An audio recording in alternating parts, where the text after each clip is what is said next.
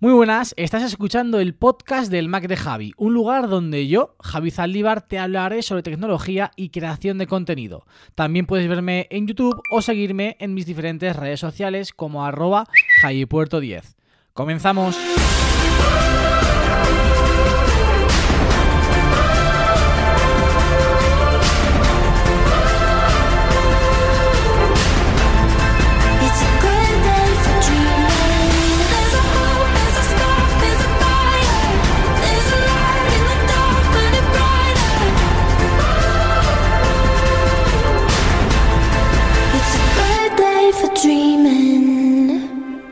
Muy buenas a todos, muy buenas a todas, bienvenidos, bienvenidas una semana más al podcast del Mac de Javi.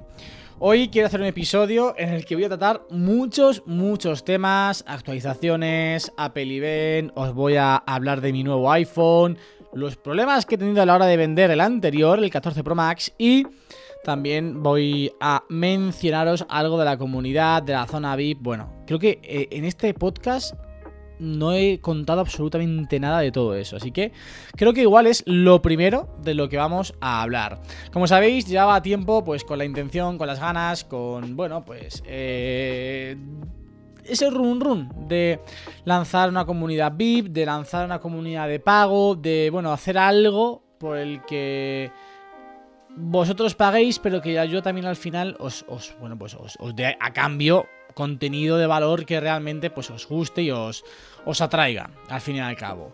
Creo que aquí no he mencionado que desde hace ya varias semanas, incluso meses, eh, hay un grupo en Telegram, bueno, más que un grupo, un canal. Un canal en el que hay ya 500 suscriptores y en el cual pues os voy contando ciertas cosas, voy poniendo el enlace a los vídeos, hago encuestas, adelanto cositas que pueden ir llegando al canal, al podcast. Así que eh, si no estáis en ese grupo, que seguramente no, porque no lo he mencionado aquí en el podcast, tenéis enlace en las notas del, episodio para poder, eh, pues meteros en ese canal de Telegram. Además también en cada vídeo en la descripción lo tenéis disponible por si, bueno, os resulta más cómodo ir a un vídeo YouTube y clicarlo que eh, hacerlo a través de las notas de est- este episodio. Bien, ese ha sido el primer paso, hacer un canal en el que, bueno, pues yo más o menos, no diariamente, pero sí que con bastante asiduidad, entre, os cuente algo, os, eh, muestre algo, os ponga algo, al fin y al cabo, ¿no? Estar un poquito más en contacto con vosotros. Bien, como digo, este era, o es el primer paso para eh, abrir, para lanzar la comunidad VIP que va a llegar ya. Si no ha llegado, bueno, hoy no ha llegado, llegará mañana martes o el miércoles lo más tardar, porque de hecho YouTube ya me lo ha aceptado. Así que os cuento un poco qué es realmente esta comunidad, este, esta zona para miembros, porque lo voy a hacer y lo he hecho a través del canal de YouTube. Obviamente, me resulta bastante engorroso tener que hacer una plataforma aparte personalmente para hacer una comunidad, así que todo va a ir a través del de, eh, canal de YouTube. Bien, el precio de esta suscripción son 2,99 euros al mes y ¿qué tenéis vosotros a cambio de esta suscripción? Bien, en primer lugar, un grupo que voy a intentar que sea en Telegram porque digo voy a intentar porque realmente YouTube lo que te da es la facilidad para hacerlo en Discord. A mí Discord no me acaba de convencer, a mí Discord no es una aplicación que utilice en mi día a día, creo que esto le ocurre a muchos. Por tanto, voy a intentar hacerlo de todas, todas en Telegram. Voy a ver cuáles son las posibilidades que tenemos para poder llevarlo a cabo. Si no, acabaré haciéndolo en Discord, pero intentaré por todos los medios que sea en Telegram. Como digo, un grupo, ahora sí, un grupo en Telegram, un, sí, un grupo en Telegram en el que estemos todos, en el que podamos charlar, en el que podamos pasar, pues yo que sé, fondos de pantalla, recomendaciones, realmente que podamos charlar todos entre todos, escribirnos todos entre todos, que no sea un canal como es actualmente, en el que solamente yo pongo cosas, sino que pues ahí podamos charlar, podéis preguntarme, podáis aclarar dudas entre todos vosotros para, bueno, pues formar una especie de comunidad. Ese o esa es la primera ventaja. Segunda ventaja, todos los meses vais a tener un pack de fondos de pantalla hechos por mí. ¿A qué me refiero hechos por mí? Pues porque van a ser fotografías que yo haga y que os las comparta para que podáis ponerlas de fondos de pantalla. Esto es algo que va a ser exclusivo aquí. A partir de ese momento, cuando me pidáis, o cuando la gente me pida un eh, fondo de pantalla si este ha sido hecho por mí, no lo pasaré, lo pondré única y exclusivamente para todos los que estáis dentro de, este, de esta comunidad premium, de esta comunidad VIP, de esta comunidad de pago. Obviamente, si el fondo que utilizo en en, dicho momento, es de Unsplash, pues por supuesto lo compartiré porque al fin y al cabo es gratuito y todo el mundo puede acceder a ello. Esta es la segunda ventaja. La tercera, y me parece que es bastante eh, interesante, es que todos los meses tendremos al menos un directo. Bueno, un directo no, una llamada. Elegiré una plataforma en la que podamos unirnos todos los que queramos y charlar.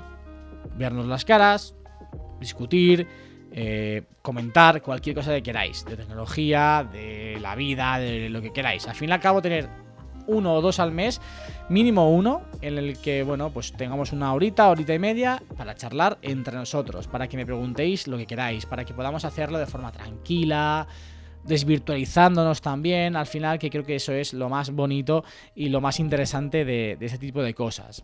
Además, para todos aquellos que se unan en estas primeras semanas, también le, os voy a dar un pack de preset que son los que yo utilizo en mi día a día. ¿Qué es un preset? Pues son ajustes preestablecidos que podéis incorporar, que podéis importar en vuestra aplicación de Lightroom y así editar las fotos con los tonos, la luz, que yo lo hago en mis fotos de Instagram. Así que creo que es algo que también os puede interesar bastante, pero es algo que solamente va a estar durante los primeros, primeros días, primeras semanas, porque así también se premia esa fidelidad de aquellos que entráis primero y que siempre estáis al pie del cañón. De momento solamente está el canal de Telegram. De hecho, otra de las cosas que voy a hacer es que de forma exclusiva se va a lanzar solamente en ese canal y en alguno de los vídeos posteriores que vengan al canal lo anunciaré de forma pública, pero los primeros, los primeros en entrar serán aquellos que estéis ya directamente en el canal de Telegram. Así que yo que vosotros, si estáis interesados, si estáis interesadas en esto, me iría uniendo al canal de Telegram. Dicho esto y aclarado, vamos con el resto de temas. Actualizaciones. Hoy lunes 18 de septiembre y además hace apenas una horita y media, Apple acaba de liberar todas las actualizaciones, todas las nuevas versiones de sus diferentes sistemas operativos. iOS 17, iPadOS 17, WatchOS 10 y tvOS. macOS todavía no, vendrá, eh, si no me equivoco si no recuerdo mal, el día 26 de septiembre, pero el resto ya están disponibles. Además también tenéis en el canal diferentes vídeos en los que os voy contando tanto mi experiencia, porque he estado utilizando las betas desde prácticamente el primer día, como también cuáles han sido las novedades que más útiles me han eh, resultado en estos meses de experiencia o cuáles son las novedades que más me han gustado y que también, pues oye, son las que más he utilizado habitualmente o generalmente durante estos meses en los que he estado utilizando pues iOS 17 en mi iPhone, iPadOS 17 en mi iPad y WatchOS 10 en mi Apple Watch.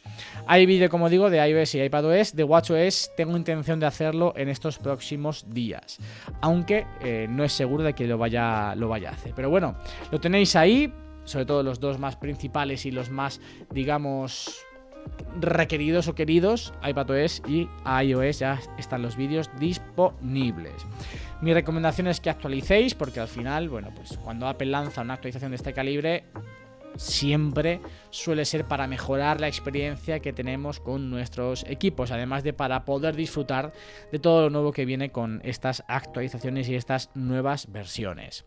Dicho esto, vamos con el Apple Event. Lo primero que quiero hacer, y debería haberlo hecho nada más empezar el episodio, es pedir perdón porque, bueno, me he reescuchado el podcast que subí después del evento y hay varios errores que cometí y que son también propios, obviamente, de esa inmediatez con la que grabamos dicho episodio. Es algo que normalmente suele pasar y que, bueno, pues en este podcast, en este episodio, vamos no a corregir, sino pues a dar sí que ya una valoración más calmada, más en frío después de haberlo pensado y después incluso de haber visto yo el evento dos veces más. Es decir, lo he visto tres veces en directo el día que se realizó y dos veces más posteriores a ese, a ese día. Bien, me reafirmo en que fue un evento, creo que fue el evento más eh, aburrido, podríamos decir, de los últimos años, por varios factores. Primero, porque creo que eh, todas las filtraciones que hayamos tenido se cumplieron. Algunas no, pero realmente todo lo que Apple presentó no nos sorprendió ni para bien ni para mal. ¿Vale? Es decir, es que lo sabíamos todo. Todo se había filtrado. Todo, absolutamente todo. creo que no me equivoco si digo que sabíamos absolutamente todo con las filtraciones que se habían ido dando pues semanas y meses atrás. Dicho esto, creo que aún así fue una keynote un poco extraña. Me explico por qué. Porque realmente Apple dedicó bastante tiempo a hablar de la sostenibilidad, a hablar de ecologismo, a hablar de pues todo aquello que está realizando para que sus productos, para que sus servicios, para que la compañía en sí sea una compañía, sea una empresa respetuosa con el medio ambiente. Y ojo, no lo critico, ¿eh? me parece increíblemente bien. De hecho, el speed que se hizo con la madre tierra, con la madre naturaleza, me pareció una pasada, me pareció una eh, fantástica idea, una fantástica forma de poder, pues, de alguna manera comunicar todos esos datos, comunicar toda esa intención, todo ese esfuerzo que está haciendo Apple por ser realmente sostenible al mundo entero sin ser realmente muy eh, pedantes, sería la palabra, o muy aburridos. Lo que sí que me sobró un poco fue el momento después, en el que cuando ya entramos a hablar del Apple Watch, volvemos a repetir un poco los mismos datos que ya se, No los mismos datos, pero todo el rato girando en torno a lo mismo. Que vuelvo a repetir, me parece increíble y creo que Apple es la empresa que más en serio se está, se está tomando todo esto, empresa tecnológica me refiero. Pero sí es cierto que quizás em, tuvo demasiado peso dentro de la keynote cuando es una keynote en la que realmente el peso creo que lo tienen que tener los productos. Quizás ese peso no lo tuvieron tanto los productos porque como digo ya teníamos o sabíamos prácticamente todo lo que presentó Apple. Y ahora bien, dicho esto, aunque la keynote sí que fue un poco aburrida, eh, creo que los productos que Apple presentó están bastante, bastante bien. Y creo, quiero que se me entienda. Los Apple Watch, teniendo en cuenta que el año que viene es el décimo aniversario, sabíamos y este esperar es razonable que no tenga prácticamente novedades. Las que tiene, bueno, pues están bastante bien. El tema de los gestos, eh, el tema de que el procesador es bastante más potente. Esto creo que lo comentaron Nikias, eh, Pedro Aznar y Ángel en el podcast de, de binarios y de Apple Esfera que hicieron allí en Cupertino. Que al final es un cambio que puede o que sienta las bases de todo lo que puede venir a partir de ahora en el Apple Watch, porque es un chip bastante más potente, bastante más preciso, que eso ya lo comentamos anteriormente, creo que la precisión es súper importante, sobre todo para el tema de GPS, porque fijaros, y esto no tengo en mente comentarlo, pero bueno, yo habitualmente cuando salgo a correr intento hacerlo con dos aplicaciones diferentes, una en el Apple Watch, que es la aplicación de entreno, y otra en el iPhone, que suele ser Strava. Bien, es cierto que hay bastante diferencia con las mediciones que hace el Apple Watch y las mediciones que hace el iPhone.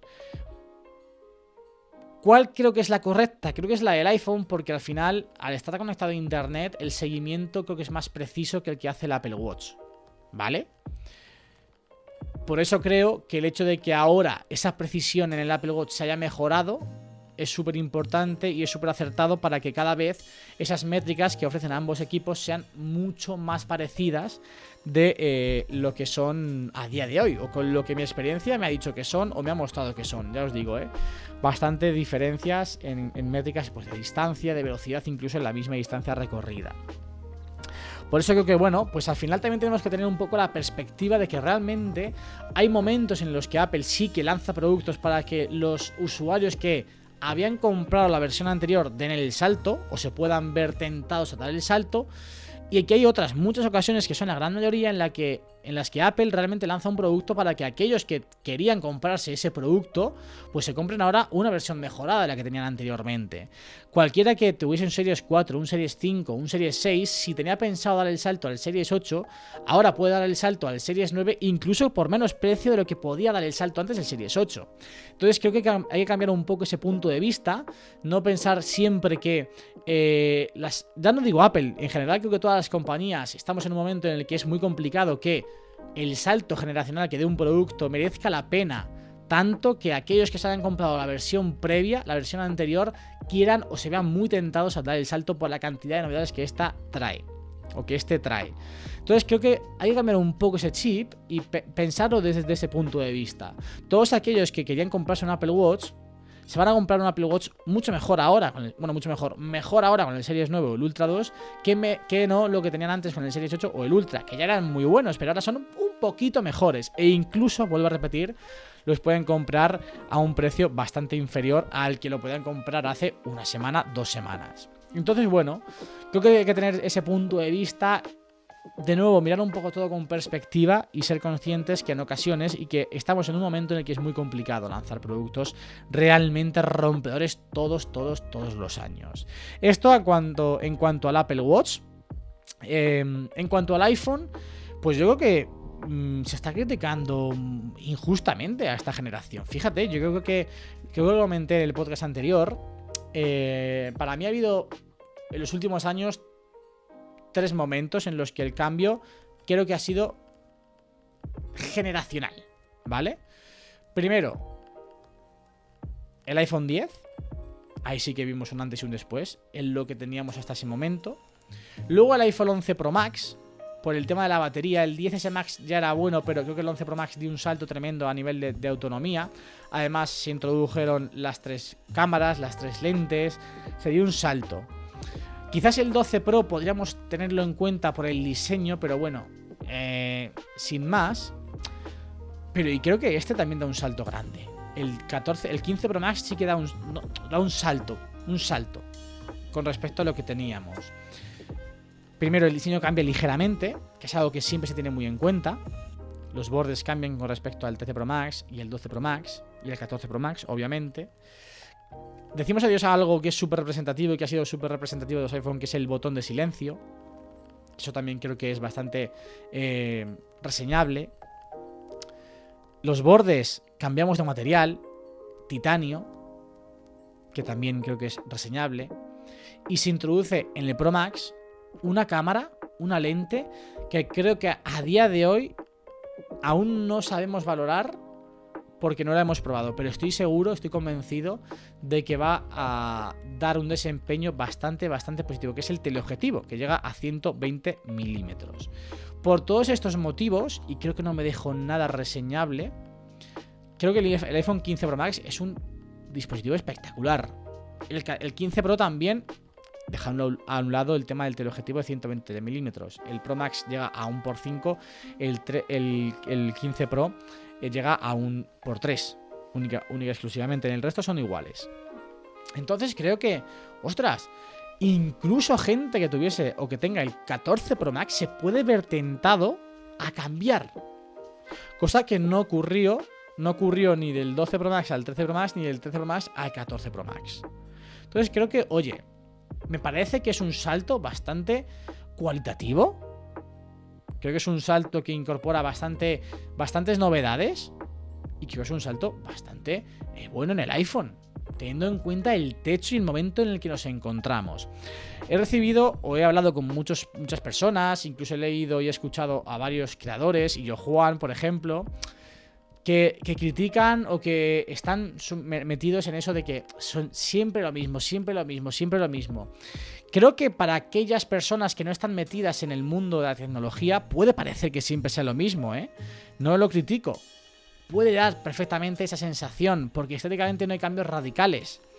Pero creo que por el momento en el que estamos, los que estamos metidos, sí que somos o tenemos que ser responsables de dar una visión en la que realmente sí que se están esforzando las compañías. Ya no solamente hablo de Apple, hablo de las compañías en general por hacer estos pequeños o grandes cambios, porque cuando un producto está poco desarrollado es más fácil sorprender y es más fácil iterar en nuevas generaciones. Sin embargo, cuando un producto está ya muy avanzado, cuando el concepto está ya muy desarrollado, es mucho más complicado y cuesta mucho más realizar estos pequeños cambios.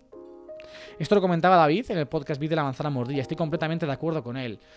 Es mucho más difícil meter cambios sustanciales en un producto ya desarrollado que en algo que tiene mucho margen de mejora.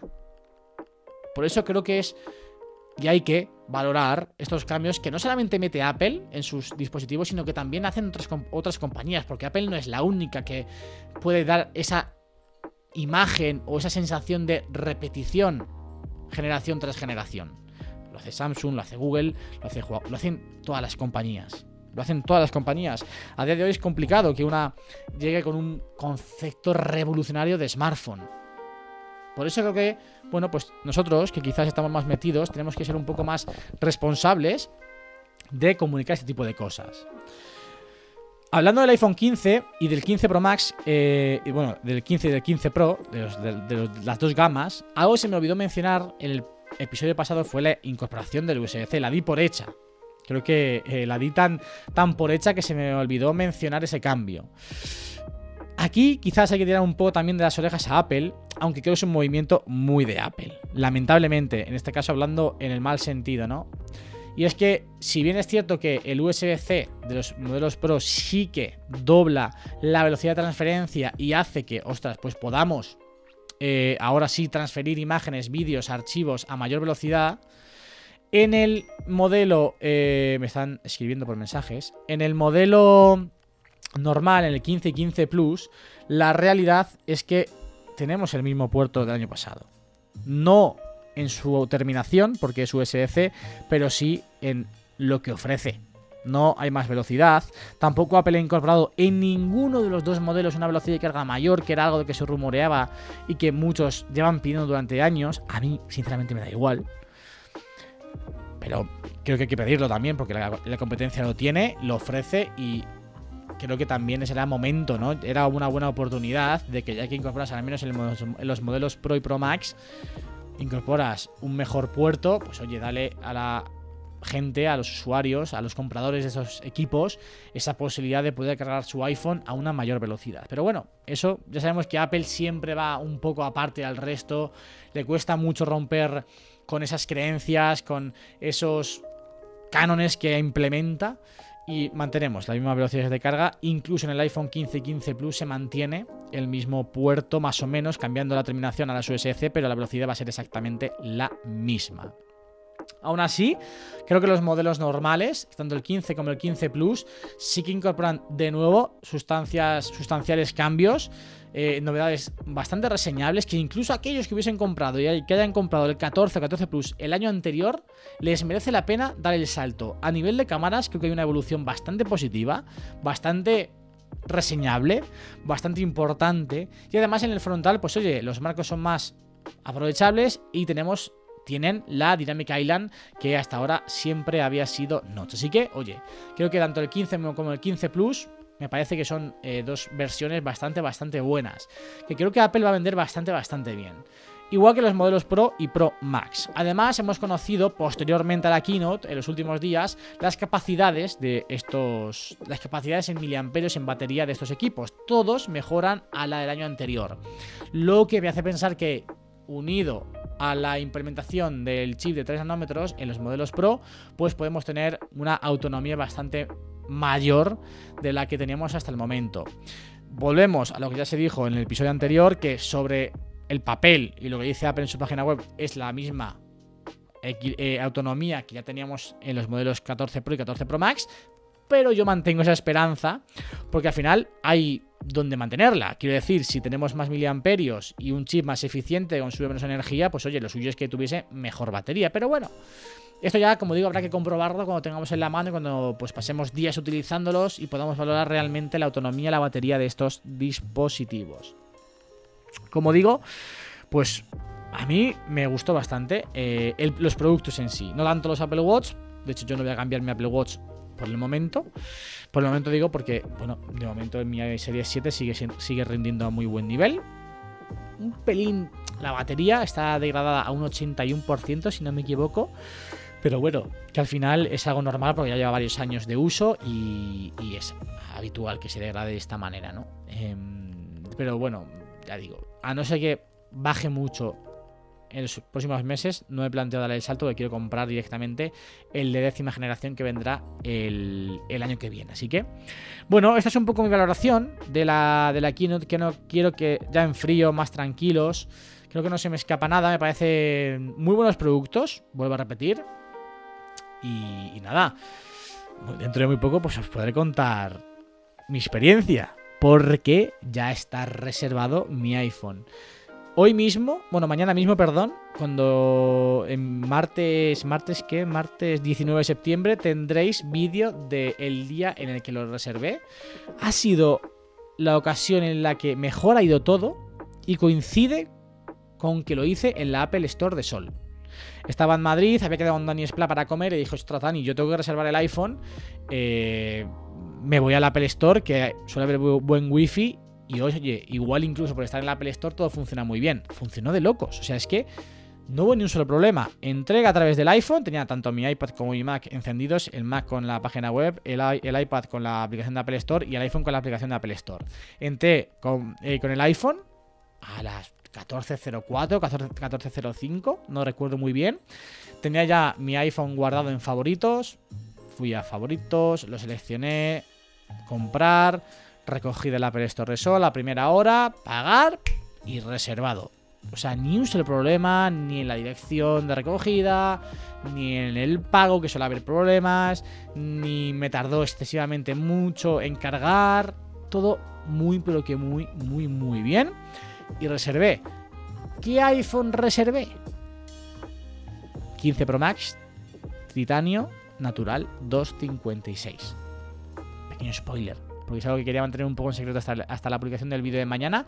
Pero bueno, ya sabéis, este es el iPhone que he reservado. Previamente, y esto sí que lo habéis podido ver ya, lo que hice fue vender mi iPhone 14 Pro Max. Y tuve un problema. Tuve un problema, se lo vendí a una seguidora, a Elena, que si estás escuchando el podcast, desde aquí te mando un gran saludo. Tuve un problema porque, y os cuento, eh, yo estaba pagando Apple Care Plus para este iPhone, desde que lo compré. ¿Qué ocurre? Que al, que, bueno, al venderlo, Elena quería mantener Apple Plus. Yo estaba pagando de manera mensual. Y aquí está el problema. De manera mensual lo que sucede es que este seguro se aplica tanto, a- tanto a tu Apple ID como al número de serie del dispositivo.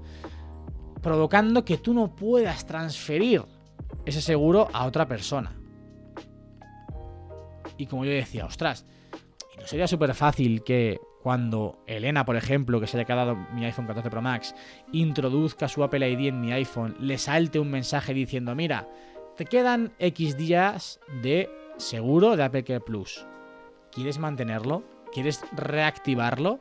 Y ya que automáticamente ese seguro apunte al número de serie del iPhone, de ese iPhone 14 Pro Max y se cambie el Apple ID al que está sujeto, al que está vinculado. Creo que es muy sencillo de poder implementar esto y no entiendo cómo eh, realmente la solución a la que hemos llegado y que realmente la propia Apple, porque fui al Apple Store de Paseo, de Paseo de Gracia, voy a decir, de Gran Plaza 2 y el Apple Store de Sol, la solución fue esa.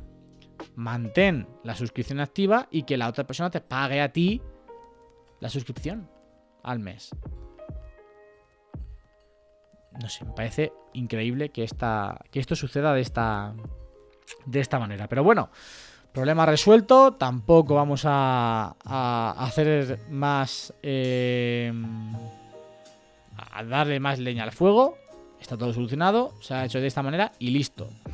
Y poquito más, la verdad. eh, no hay mucho más por, esta, por este episodio, por este podcast. Llevamos casi media horita.